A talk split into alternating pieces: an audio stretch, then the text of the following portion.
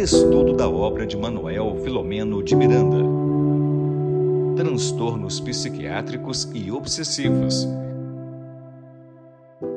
Muito boa noite a todos que estão chegando aqui nesse momento para mais um estudo da noite de hoje desse livro maravilhoso transtornos psiquiátricos e obsessivos. O meu é capa velha. Boa noite, Tiago. Boa noite, boa noite a todos. Quase finzinho de novembro, chegando no fim do ano e também chegando ao final do nosso livro. Essa aqui é a capa nova, ó. Isso, mas a capa nova, Tiago, mantém sempre na tela também. Mas mostra o seu aí. É, porque o meu é antigo, né? Enfim, mas eu quero também saudar você, internauta, que está chegando agora, a querida Dirana. Boa noite, Dirana, de Tupéva, São Paulo, a nossa querida amiga que, sim, aqui da nossa Em Lives TV, a Web TV do projeto Espiritismo e Mediunidade. Boa noite também para o Antônio Berzag, eu acho que é assim que fala. Se você quiser botar aqui no chat, você coloca de onde você é, se você quiser. E a todos que estão entrando, né? Para mais uma live. Falta pouco, né, Tiago? Para a gente terminar. Falta pouquinho. Mas olha, Ano que vem promete, tem livro novo. A gente ainda não sabe qual que o Tiago ainda vai poder estudar, né? Mas ele até o último dia ele vai dizer, né? Então é uma alegria estar sempre com vocês, sabe? Eu estou muito satisfeita. Foi um ano de muitos desafios, de muito aprendizado, mas principalmente de muita alegria, né? E agora vocês devem estar observando que a gente todo dia, praticamente, a gente posta um short novo e a gente está inundando as redes sociais de pequenos estudos, pequenas, digamos assim, dicas dentro do Espiritismo de um minuto e isso está ajudando bastante a trazer mais pessoas para o canal, a mais visualizações. Então, se você está gostando do que a gente está fazendo, é, compartilha, compartilhe com seus amigos, ok? Bom, vou passar a palavra para. Ah, eu esqueci do livro. Vamos lá. Eu tenho que falar menos. Ó, esse livro aqui, Pensamento de Joana de Ângeles, qual é a frase da noite? Vamos lá, Tiago. Qual é a Vamos frase? Vamos lá. Não deixe ninguém afastar-se de ti, sem que leve um traço de bondade ou um sinal da paz da tua vida. Bem profundo. E com essa mensagem, ao acaso, não é sequencial, da querida mentora Joana de Ângeles, né? Foi retirado desse livro, Momentos de Renovação é, nós queremos agradecer ao Manuel Filomeno de Miranda, coordenador do projeto e também autor espiritual desse livro maravilhoso, né, com a psicografia do médium baiano Divaldo Franco, agradecer aos amigos espirituais que estão sempre conosco, a Deus que permitiu que estivéssemos aqui, né, todos nesse planeta maravilhoso, a Jesus, nosso mestre amigo, pedindo força, coragem para continuarmos nessa jornada tão maravilhosa que é a jornada da vida. Então, que possamos ter uma noite de muita luz, de muita paz e principalmente de muito aprendizado.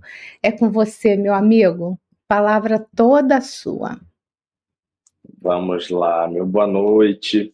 vou aqui completar o boa noite a Rita, a Arlene, a Rosa Lima e a Cláudia Garcia Barcelos, todos aqui acompanhando é, o nosso programa, o projeto Espiritismo e Mediunidade.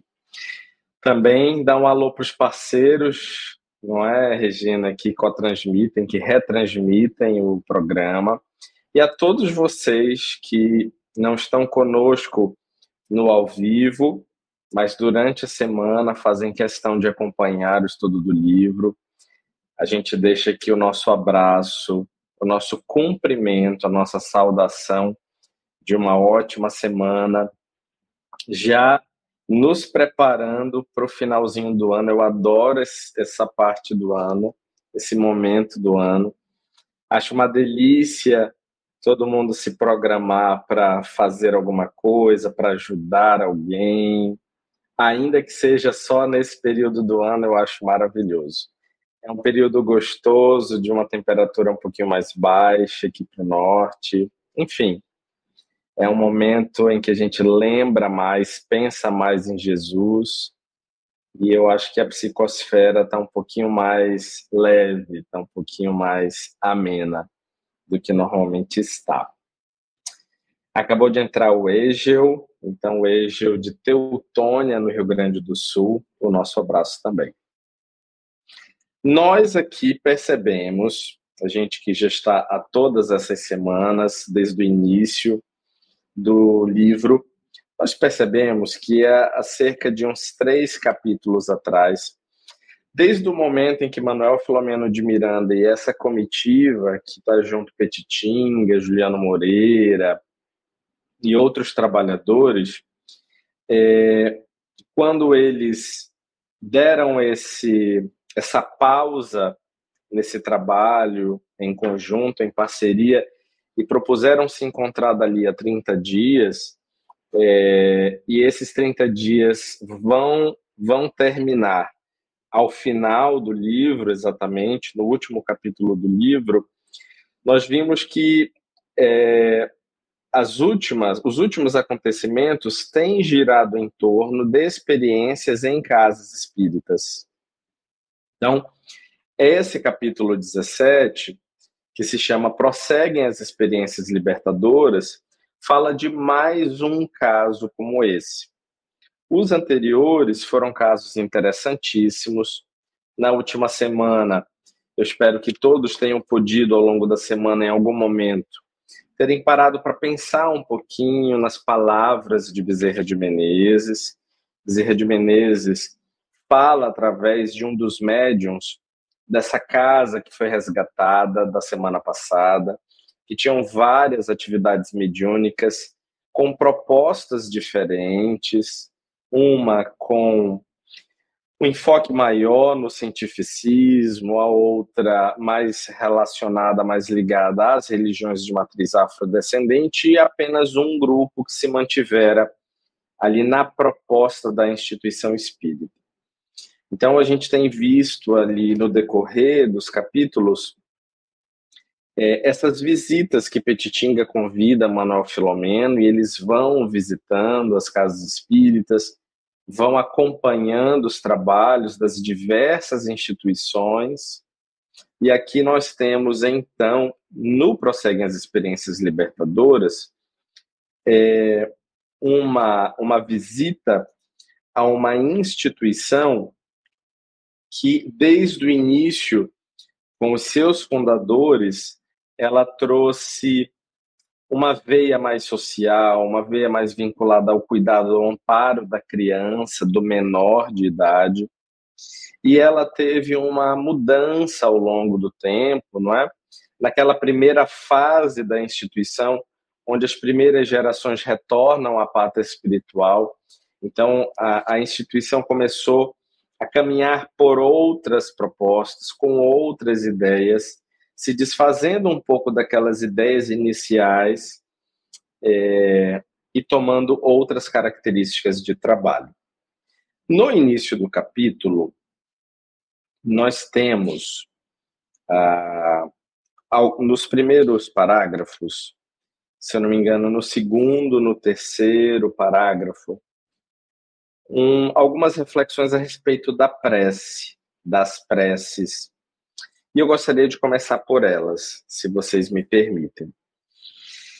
É, nesse campo de interferência superior, exatamente, desempenha papel preponderante a oração que certamente não consegue modificar as leis soberanas, mas produz significativas alterações nas ocorrências do cotidiano facultando interação entre aquele que ora e o Pai, a quem é dirigida a prece, mudam-se-lhe as disposições interiores, ampliando-lhe a área de entendimento da vida e facultando perceber os mecanismos que não conseguia identificar antes. E aí eu vou parar exatamente aí. É... O primeiro parágrafo, Manuel Filomeno de Miranda comenta a respeito do amor de Deus. E o amor de Deus é algo que a gente vem discutindo, na minha opinião, ao longo de todas as semanas de estudo desse livro. Porque nós falamos exaustivamente a respeito de doenças, de transtornos. Nós falamos a respeito das obsessões e da terapêutica para essas obsessões. E quando nós comentamos sobre obsessões, naturalmente nós falamos a respeito da justiça divina, da misericórdia divina e tudo que está aí relacionado. E ao falar da justiça e da misericórdia divina, não temos como deixar de falar a respeito do amor de Deus. Então, eu sou aqui fã ou fiel a essa proposta, a essa ideia trazida por Manuel Filomeno neste capítulo a respeito do amor de Deus que nos surpreende, que é inesperado, que as suas manifestações elas são até mesmo intrigantes. E eu gostaria aqui de relembrar dois pontos bem bacanas. O primeiro deles é a imagem. Muitos de nós aqui já estudamos a respeito do filho pródigo quando ele retorna à casa. E a imagem daquele pai que mata novilho, que faz uma festa para a chegada daquele filho, segundo então as escrituras, é a imagem, ou representa a imagem de Deus quando nós voltamos para os caminhos dele. Então, é uma expressão, é um símbolo que fala a respeito é, da alegria dos céus, quando nós nos manifestamos é, em prol desse amor ou por esse amor. E existe uma outra figura que eu gostaria de trazer, é, principalmente para quem não compreende a respeito do amor de Deus pela criatura. Então, existem estudiosos das Escrituras, especialmente do Velho Testamento, sacerdotes da religião judaica, que falam que Deus também está em busca do homem, assim como o homem está em busca de Deus. Que esta relação com Deus, e também deve ser algo que nós já ouvimos, é uma relação de duas mãos, de duas vias. Lembrem que quando Madre Teresa de Calcutá foi indagada, foi questionada a respeito é, do que ela conversava com Deus e do que ele falava para ela, ela respondia que nada. Ele não falava nada, ele só ela só escutava. Ele só escutava, assim como ela apenas escutava. E eles dois conversavam ali naquele silêncio. E aparentemente é, havia uma comunicação no imenso silêncio de Deus, no imenso silêncio divino, que representa esse amor que Deus tem pelas criaturas. Então, é, alguns estudiosos comentam que o amor de Deus é semelhante a um amor de uma mãe que tem o filho doente. Ela ama esse filho independentemente, é, incondicionalmente. E não há nada que a faça contabilizar as noites que ela passou sem dormir por causa dele, as vezes que ela teve que se sacrificar por aquele amor, os momentos em que ela precisou trabalhar para sustentá-lo, ou quantas vezes deu de mamar aquela criança. Nada disso é refletido, ela simplesmente ama. Então, esse amor que os humanos já possuem é elevada à categoria exponencial e infinita quando se trata do amor de Deus. Então, o amor de Deus é esse amor ainda incompreendido pelas criaturas. Nós temos fragmentos de compreensão, quer cognitiva, intelectual, quer emocional a respeito desse amor. Nós comparamos o amor de Deus, segundo o provérbio indiano, ao amor das mães. Ou os pais comentam a respeito de uma transformação absoluta a partir do momento em que eles foram pais, em que eles se tornaram pais e mães. O fato é que esse amor que transforma, esse amor que divide a sua vida em antes e depois, é um arremedo de todo o amor que Deus tem pelas suas criaturas.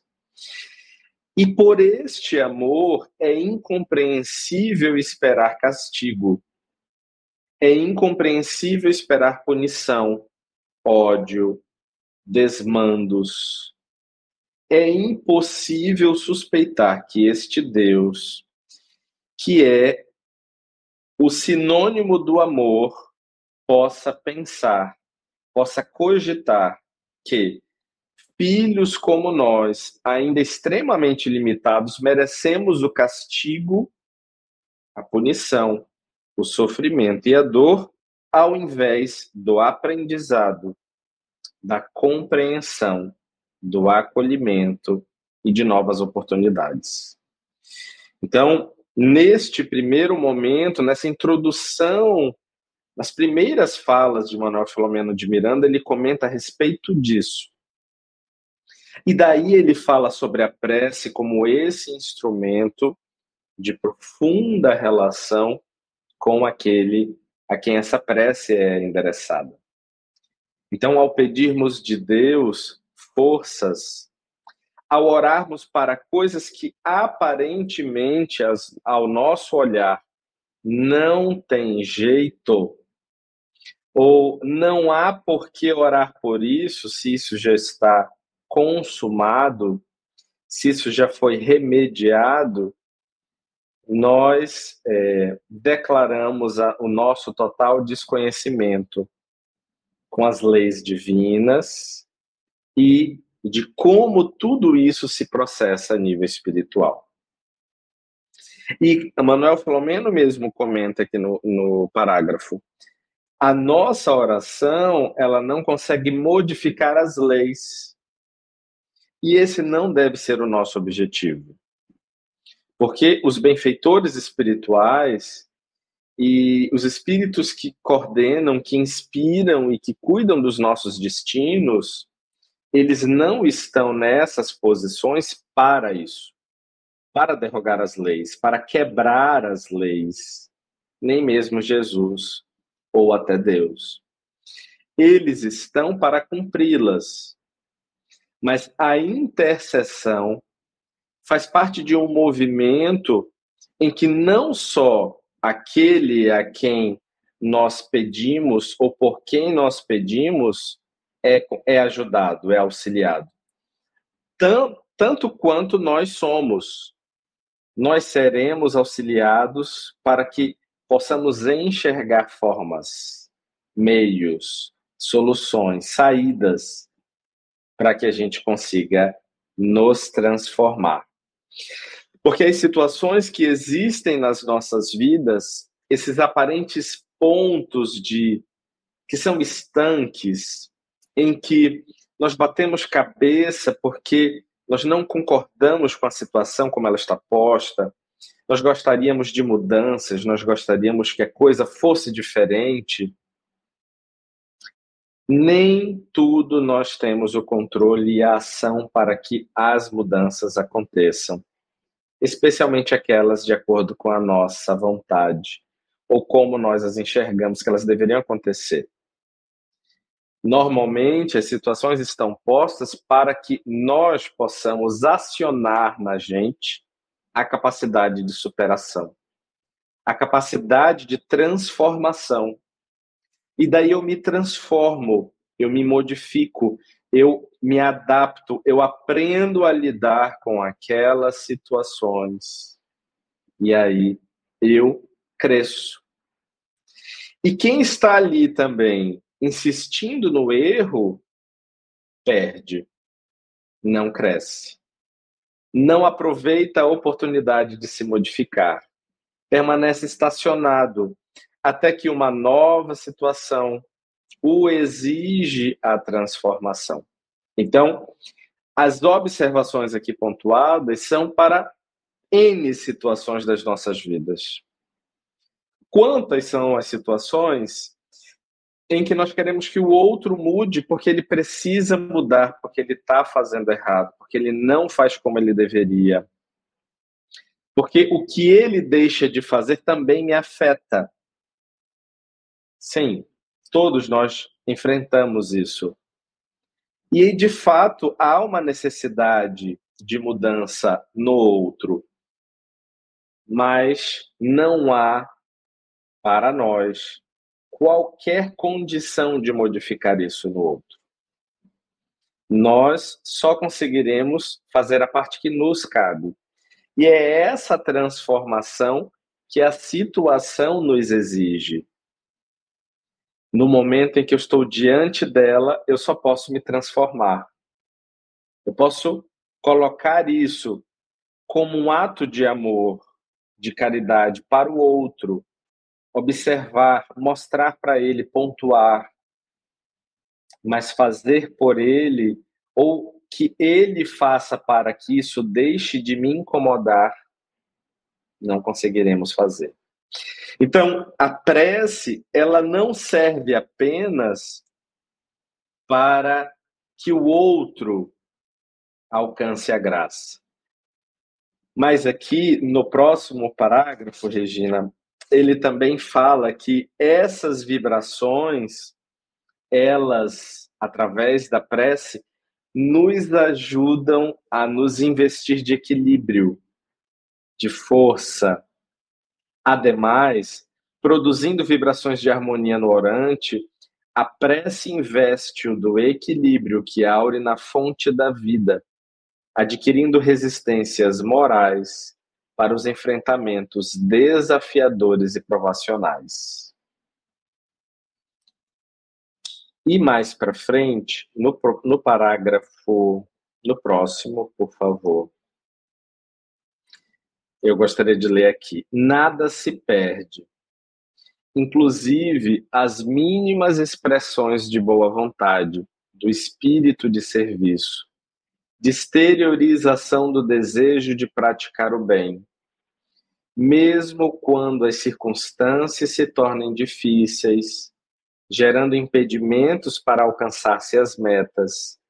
Essas ondas mentais criam condições para que se expressem por seu intermédio os meios necessários ao prosseguimento dos ideais abraçados e que se deseja se tornem vivenciados.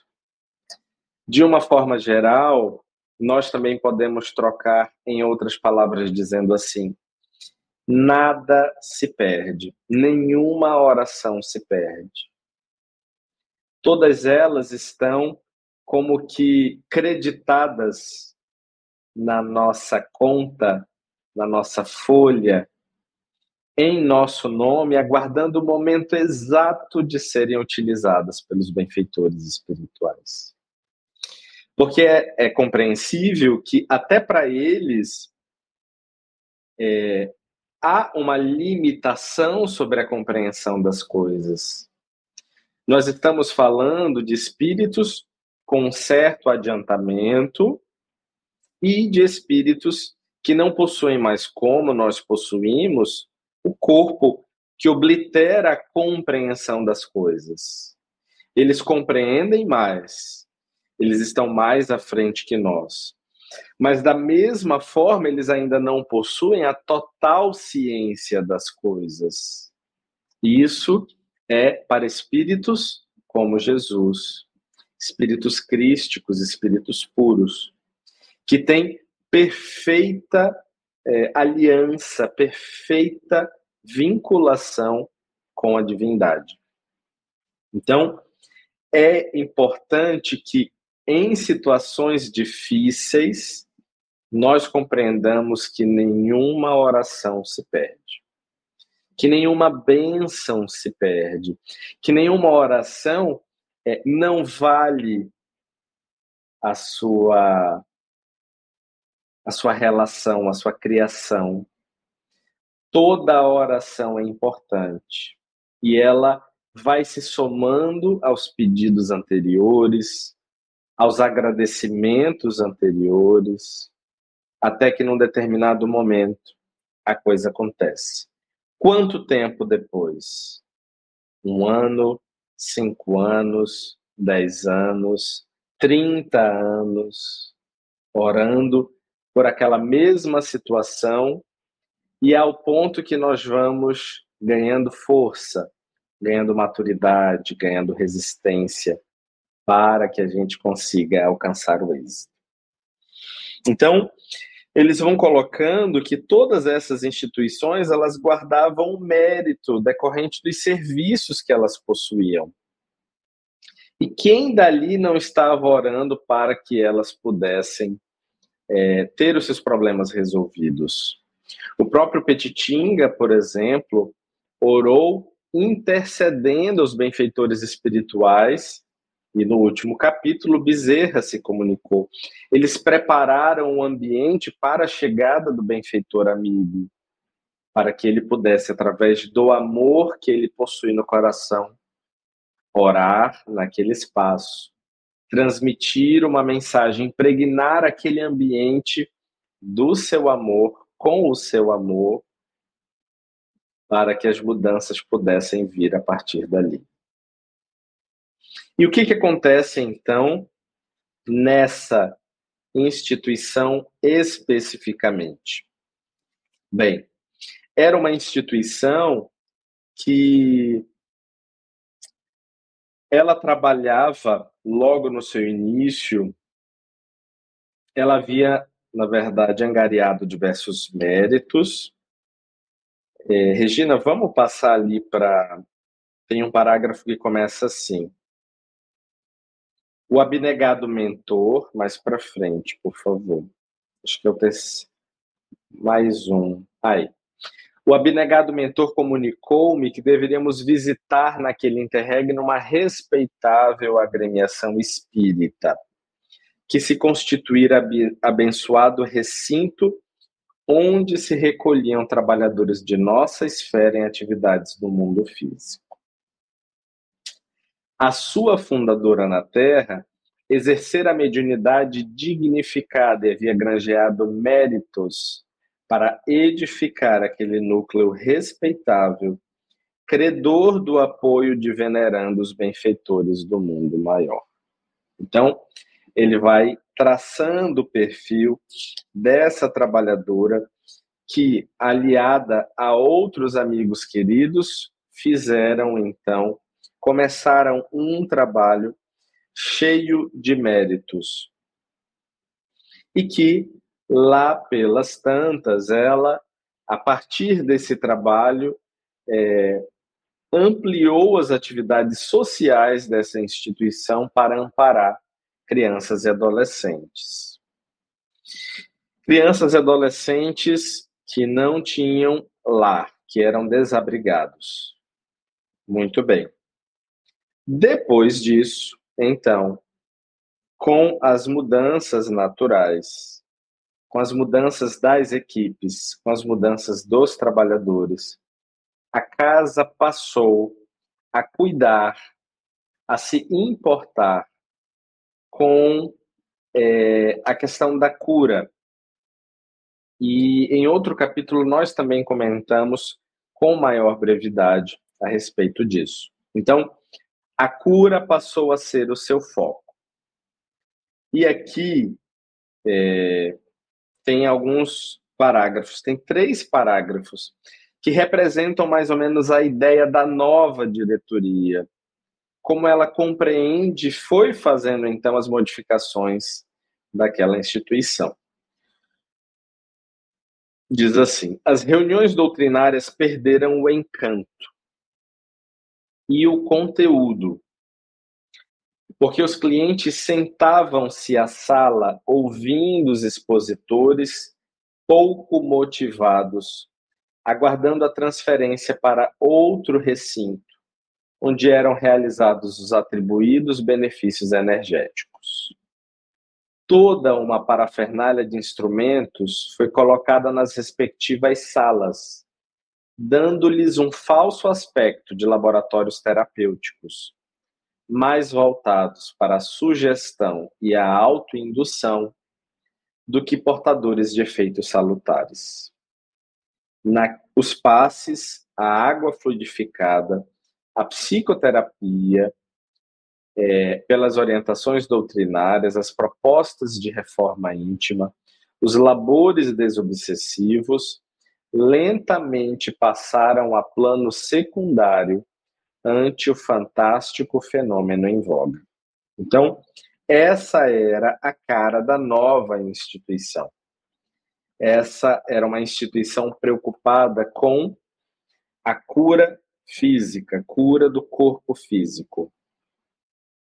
E a gente pode, então, utilizar alguns minutinhos para raciocinar a, a, respeito disso. Das instituições espíritas, é, do que especificamente a respeito das instituições espíritas? da necessidade das instituições de sempre programarem, de sempre é, iniciarem atividades novas, iniciarem atividades nunca antes feitas, de iniciarem atividades que chamarão a atenção do público. Todas essas são ideias que são respeitáveis, naturalmente, que precisam é, serem postas é, sob uma reflexão, sob uma análise doutrinária, porque o grande objetivo da casa espírita é o da divulgação da própria doutrina espírita.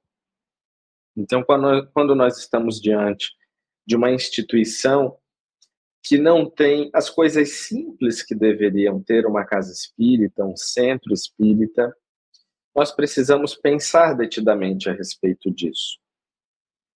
É, eu gostaria, em outras palavras, de dizer da simplicidade de uma casa espírita. A casa é, espírita ela deve se assemelhar a uma instituição que nós sintamos a presença do amor. Eu lembro de uma instituição espírita na qual eu participava quando eu era muito criança, que se localizava na periferia daqui de Manaus, capital do Amazonas. E era especial para mim, foi especial. Primeiro, porque foi na infância, e segundo, porque quando eu adentrava aquela casa, eu era como que fosse abraçado. Eu tinha prazer de estar ali. Aquela instituição, ela preenchia minha alma de um sentimento que eu desconhecia. Ela preenchia a minha vida de um sentido, de uma de um significado que nada mais tinha tanta importância. Ali eu encontrei o essencial, o sentimento, a razão, o motivo. E eu trabalhava feliz, apesar de ter pouca idade. E guardei aquela impressão no coração de como a experiência da nossa religiosidade deve acontecer. Alguns companheiros aqui mesmo, durante as lives, disseram: olha, aqui na, na cidade onde eu estou não tem casa espírita. eu sou espírita, não tem casa espírita. E nós também sabemos que há, há pessoas de outras religiões que frequentam em Lives TV, o canal Espiritismo e Mediunidade. Então, há muito maior importância na experiência da religiosidade do que propriamente da religião. A religião, ela fala sobre o seu estado interior, a forma como você compreende as leis, a forma como você entende a espiritualidade, a divindade. Ela expressa ou ela coloca em palavras a sua transcendência, a sua relação com a transcendência espiritual. Mas a relação com a sua religiosidade é essa experiência que te toma a alma, que te preenche, que te acessa e que você pode desenvolvê-la e exercitá-la em vários ambientes ou em qualquer ambiente. Então, como estamos enquanto experiência de religiosidade e aos espíritas fica a pergunta de como é a nossa casa espírita, como é o nosso centro espírita. Será que eu me sinto assim nele? Será que eu vou alegre, feliz, disposto a reencontrar pessoas que são da minha relação, que eu gosto de estar? Ou o centro espírita se tornou um espaço mais de trabalho e de fatores que geram preocupação e ansiedade do que propriamente a experiência com o espiritual. Será que o centro espírita nas nossas vidas perdeu um pouquinho essa dimensão de templo onde eu vou e tenho um momento de reflexão, tenho um momento de contato com a divindade?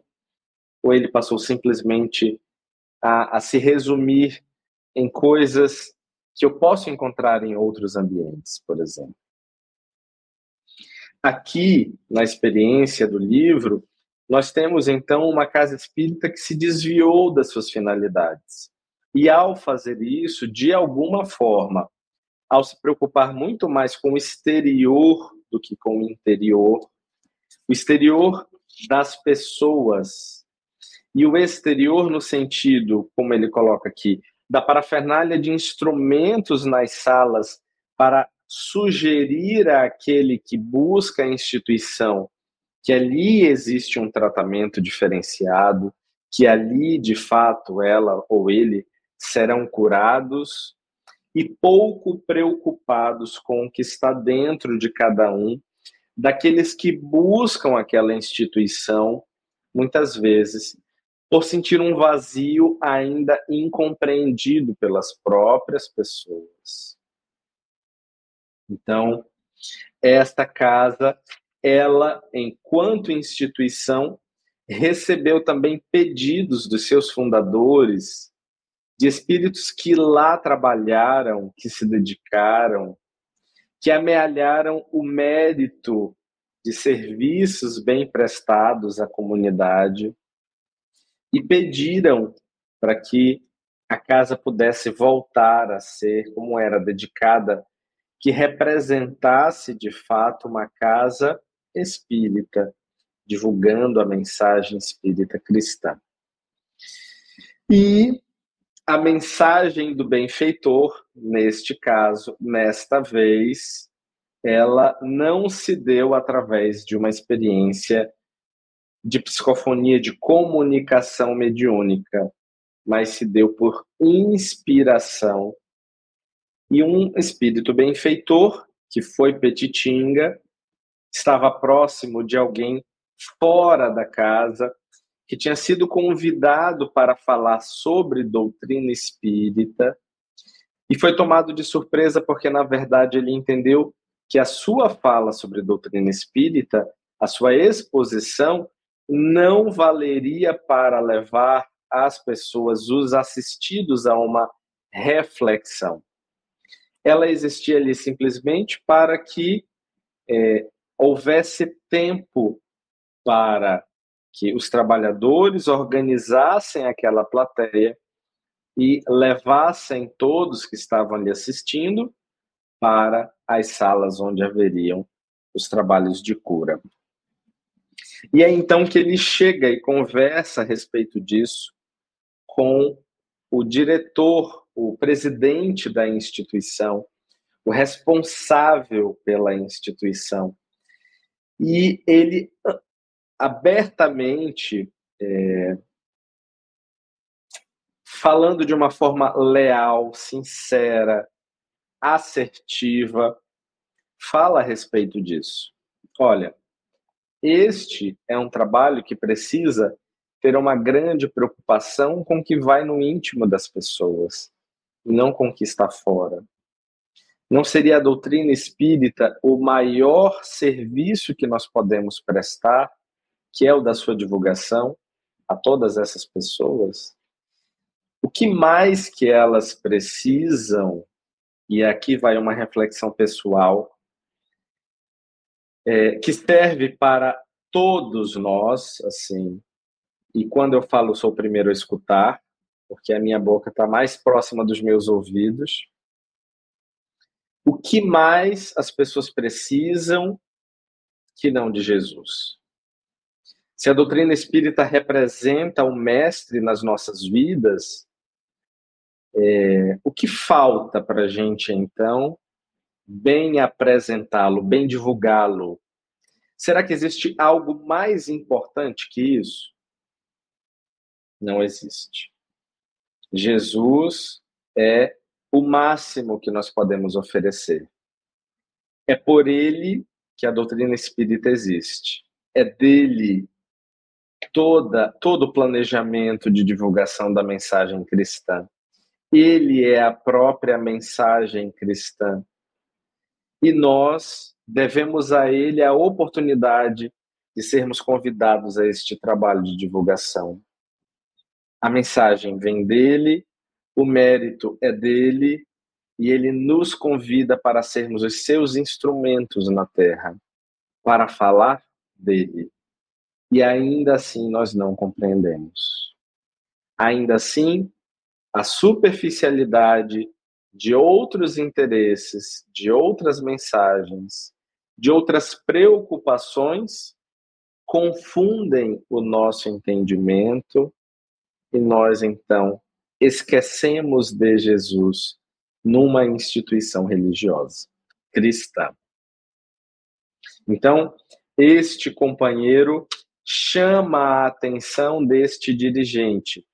E é a partir dessa reflexão que trabalhadores que escutam aquilo, que veem razoabilidade naquelas palavras, passam a fazer é, frente àquelas decisões e, aos poucos, gradativamente, a instituição vai voltando aos seus trilhos. A instituição vai voltando a falar de Jesus, a instituição vai voltando a falar do que é preciso ser dito. Mais lá na frente, Regina, tem um parágrafo que diz assim: havia sido criado o ambiente para futuros estudos em torno do assunto. E nesse parágrafo, então, é, é, Manuel Filomeno de Miranda faz esse breve resumo do que, então, a, a, a instituição passa a fazer perfeito. É, havia sido criado um ambiente para futuros estudos em torno do assunto, que resultariam bem mais tarde com o retorno às lides espíritas.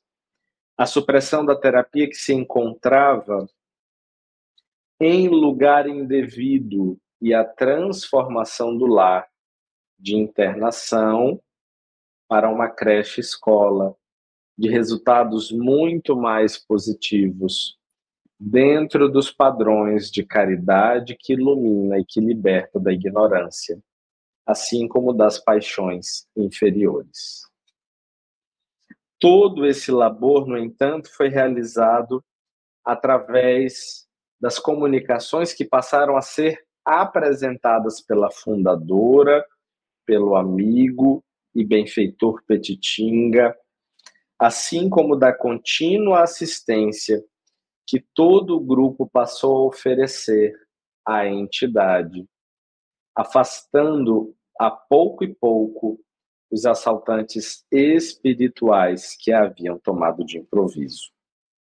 Então, nós temos aqui, neste capítulo, é, a, o relato de mais uma instituição que, desviada dos seus propósitos, consegue, através de intervenções espirituais, de intercessões através de preces, retomar os seus caminhos.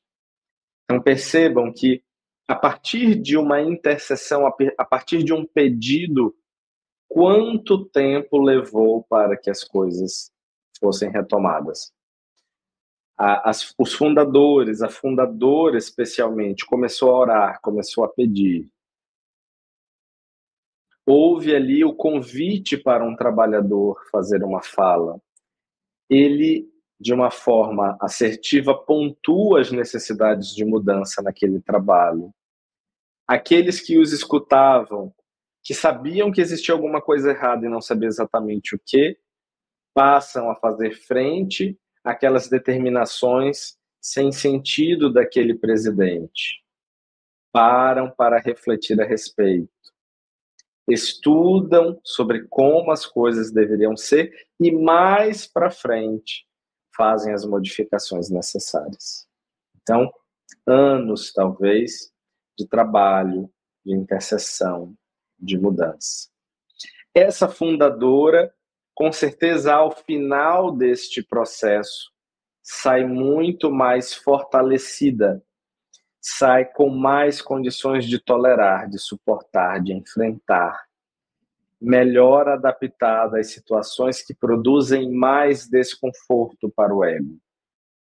Todos nós somos potenciais é, companheiros trabalhadores que estão é, nessa, nessa caminhada de transformação e poderemos também alcançar os ganhos, os benefícios de uma atitude mais assertiva e de uma adaptação e de uma transformação.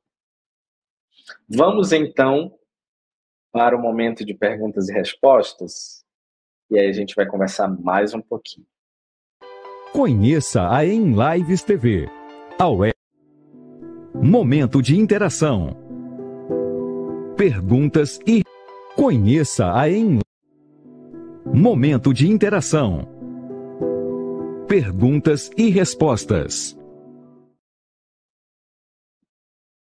Ah, eu quero me desculpar. O mouse clicou duas vezes em locais que eu não devia, enfim. Mas é. chegou uma hora que a vinheta entrou, viu, Tiago? Certo. Tem duas perguntas aqui é uma pergunta só da Dirana, ela diz que não tem a ver com o tema, mas antes disso eu queria falar para você também que esse ano eu estive numa casa, eu contei essa história, não vou contar aqui porque não vai dar tempo, de uma pessoa muito que queria me ajudar, que queria me levar, ela queria muito me levar à casa espírita que ela frequentava. Eu, a minha casa espírita aqui em São Paulo é o Instituto Espírita de Educação. Mas ela disse que a casa dela era isso, era aquilo, e eu achei que eu devia acompanhá-la, porque ela tinha muito carinho por mim, sabe? E eu fui nessa casa espírita que eu tinha estado uma única vez assistindo uma palestra de Divaldo Franco aqui em São Paulo. E eu só assisti a palestra porque na, lotou o espaço, então era só é, a palestra. E quando eu fui com essa minha amiga, era um dia comum, lotado igualmente. Por quê? Só que a casa espírita tinha o nome, tem o nome espírita, não era assim espiritualista. E eu vi né, as pessoas muito generosas, muita caridade material, caridade também moral, mas a casa espírita lotada, Tiago, totalmente transformada. Aquilo ali era tudo menos espiritismo né? Porque tinha, além das músicas que a gente gosta bastante, né? Mas tinha um momento que tinha que dançar, mão para cima, jogar as energias, enquanto isso os médiums psicografando ao mesmo tempo. A palestra foi muito boa, mas também tinha sessões de cromoterapia, tinha tudo. E isso atrai o público, sabe? isso atrai pessoas. Então chegou um momento que quando a moça falou assim, vamos orar, e microfone bem assim, bem, bem pop, bem, bem palco, bem tudo que você possa imaginar. Eu fechei os meus olhos para oração. Qual foi a minha surpresa? Que era para levantar, para dançar, levantar as mãos para o alto. E eu, quando eu me dei conta, eu não estava fazendo aquilo. Resumo da história: a moça que foi comigo ficou até um pouco chateada. Eu pedi desculpas porque eu falei assim: olha, não, quando falou orar, eu me concentrei para oração e eu nem me dei conta do que estava acontecendo ao redor, assim, naquele, no primeiro momento. Então a gente vê que assim, eu não estou dizendo que a casa espírita, essa casa espírita faz isso para chamar público, é um outro estilo isso realmente chama público, né? Cura de, das doenças, como foi colocado ali no livro. Então, técnicas que não tem nada a ver com espiritismo. Espiritismo é passe, água fluidificada, né? A terapia dos passes ali da oração. Então, era tudo menos espírita. O que não quer dizer que eles também não faziam boas ações. Era isso que eu queria te falar, uhum. mas eu fiquei na saia justa esse ano, tá? Mas vamos lá na, no nosso momento de interação. É, é da Dirana. Tiago, salve. Dirana, boa noite mais uma vez. Uma pergunta meio fora do estudo de hoje, mas vou fazer. Segundo Carl, Carl Gustavo Jung, Vivemos o processo de individualização, entre parênteses, ela botou: somos uma multiplicidade de seres incongruentes. Esse processo de relação com os transtornos psiquiátricos, esse processo tem relação com os transtornos psiquiátricos obsessivos? Gratidão e muita luz. Gratidão também, muita luz para todos nós, Dirana. Bem, você está perguntando sobre o processo de individuação. Carl Gustav Jung chamou o processo de evolução, de transformação, de crescimento de individuação. Ele criou essa palavra, cunhou essa palavra. E na compreensão de Carl Gustav Jung, a individuação era um processo de diferenciação. É, no sentido de que todos nós, vamos, vamos colocar assim, fazemos as mesmas coisas, é, falamos as mesmas coisas, temos os mesmos gostos. Mas quem é a Dirana de fato? Que gostos ela tem? O que, o que, que realmente faz sentido para ela? Ou para mim, no caso? Então, esse processo em que eu compreendo é, que sou um ser diferenciado e que tenho uma trajetória única que eu não devo fazer e ser igual aos demais simplesmente porque devo, porque todos fazem, porque todos fazem dessa mesma forma, é, ele chamou então esse processo a um processo de individuação. É o processo em que você constrói a sua in, que você se constrói como indivíduo. Não é no sentido, eu não gostaria que, que fosse entendido no sentido do individualismo. Por isso que eu consertei e não quis falar a palavra individualidade. Mas a compreensão de que nós somos seres únicos, e de que nós temos vocações e de que nós temos uma contribuição a dar para o mundo. A partir do momento que eu vou com todos, como todos fazem e são, eu perco a noção do que eu tenho como diferencial e posso oferecer.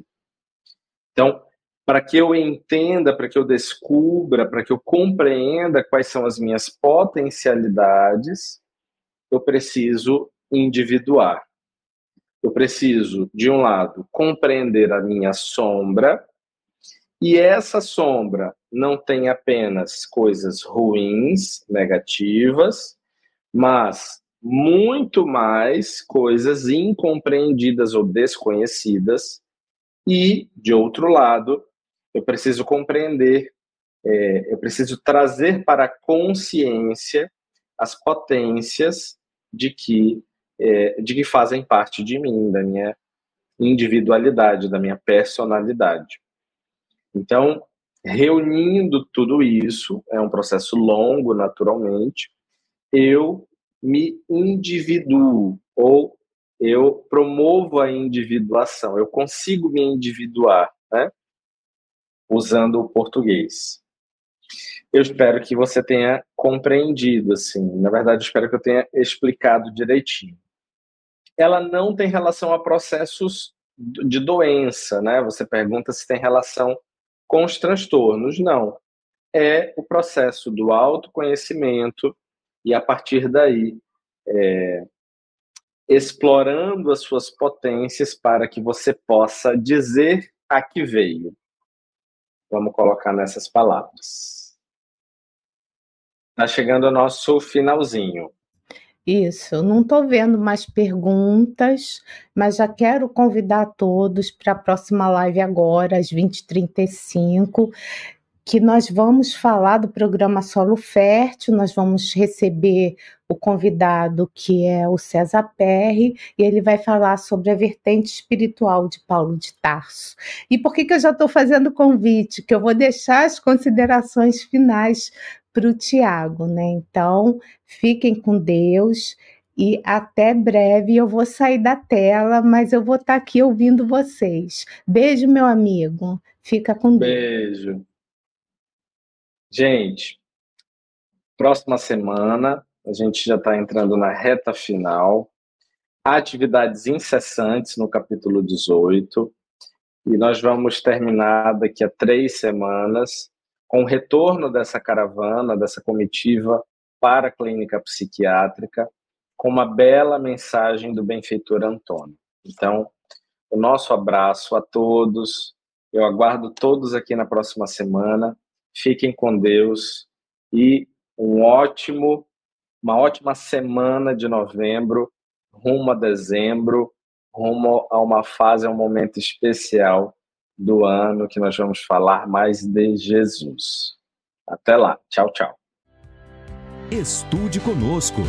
Faça parte da família Espiritismo e Mediunidade. Em Lives TV.